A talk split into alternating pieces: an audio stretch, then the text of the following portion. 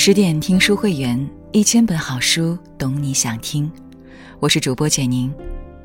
今天要跟大家分享的文章是《飞将军李广》，终其一生，我们都要与自己和解。作者：景山月。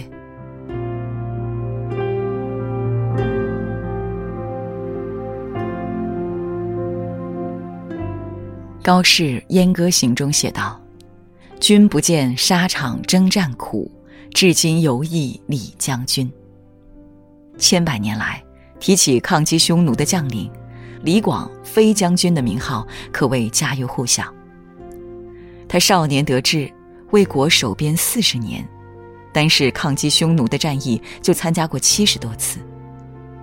然而，本应成为当朝显贵的他，却官不过九卿。最后自刎于大将军卫青的幕府，何其悲哉！什么样的人生际遇，让他如一颗耀眼的星辰腾空而起，却又黯然消失于天际？高尔基曾说：“人一生最大的敌人是自己。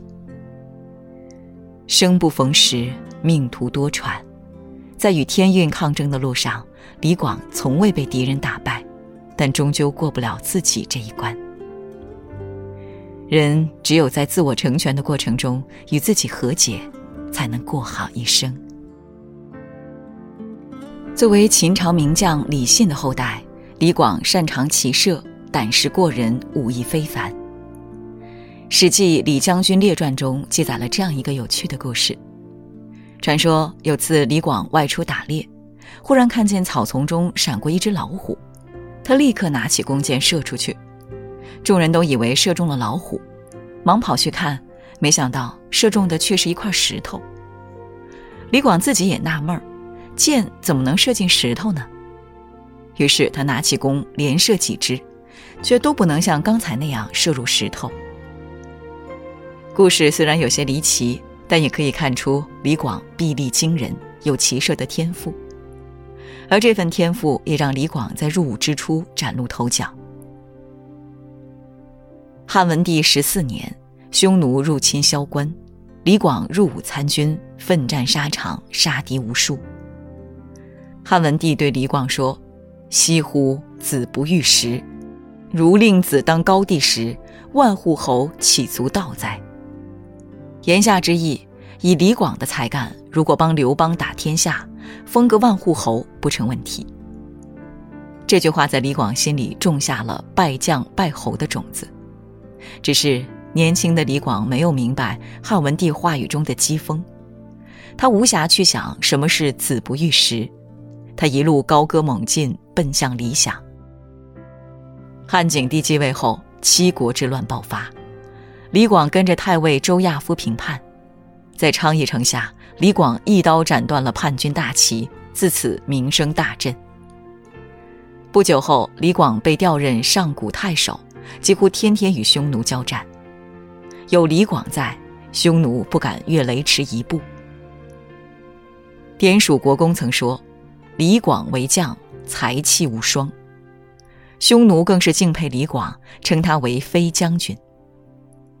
然而，对李广而言，伴随着名气而来的是疑虑和不甘。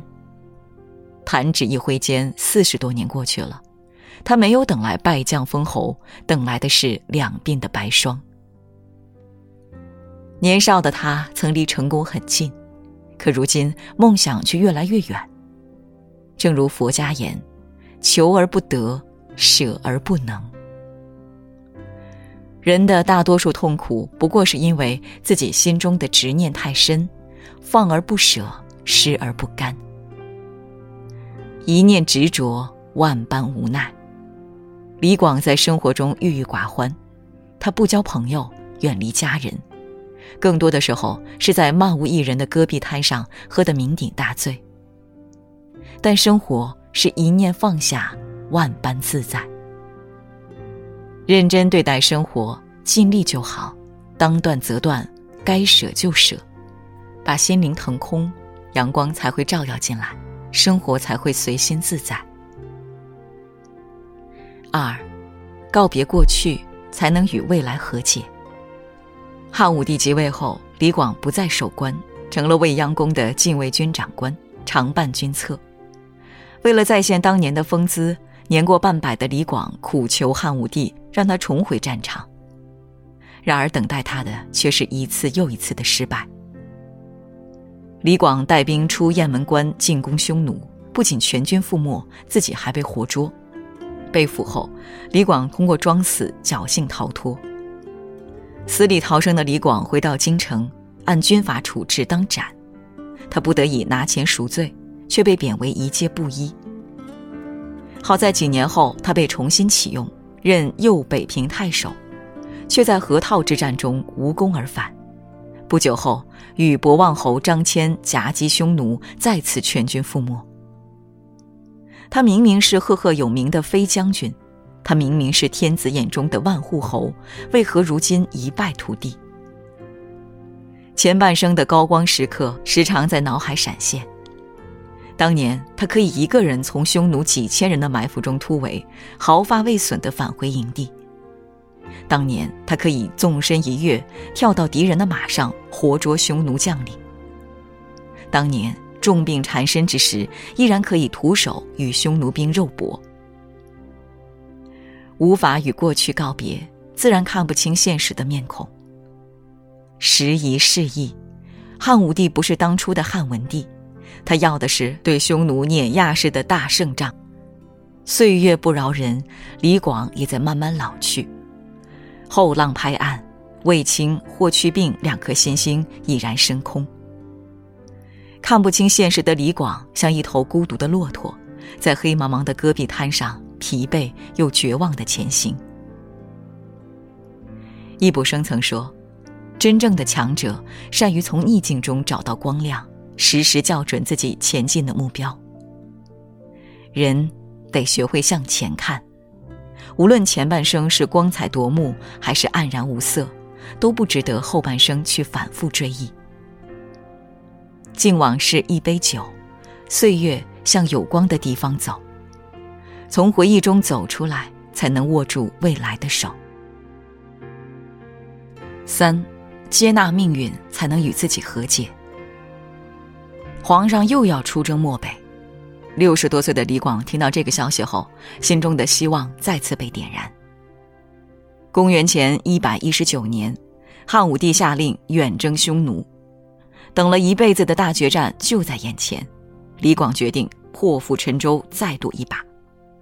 他匆忙进谏，苦苦哀求，总算说服汉武帝同意他挂帅出征。茫茫戈壁，滚滚黄沙，率领十万大军的大将军卫青。骠骑将军霍去病雄姿英发，紧随其后的李广在浩荡的大汉铁骑中心事重重。与匈奴决战，立战功，得封赏，青史留名，这个缠绕了他一生的梦想近在眼前了。大战在即，李广主动请缨充当前锋，却遭到了卫青的婉拒。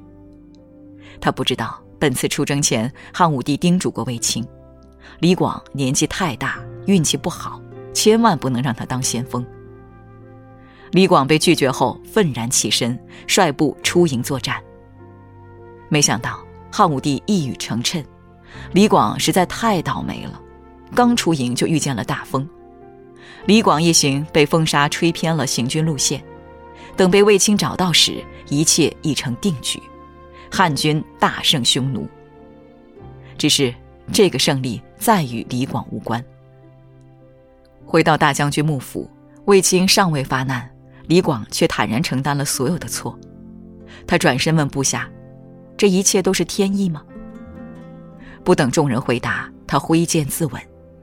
飞将军李广满怀愤恨的离去，给世人留下无限的遗憾。司马迁在《史记》中说：“李广数奇，就是命运不好，时运不佳。”李广的一生，好运似乎总是绕着他走，而他也总是和命运对着干。无法与命运和解，钻牛角尖似的抗争，只会让人生之路越走越窄，直到无路可走。命运从不公平，有人住高楼，有人一身锈。但命运又很公平，只要你能微笑着与之言和，它总能给你意想不到的惊喜和源源不断的期待。接纳命运，悦纳自我，人生处处是希望的出口。七百多年以后，王勃写下《滕王阁序》，一句“冯唐易老，李广难封”，道尽了对李广的意难平。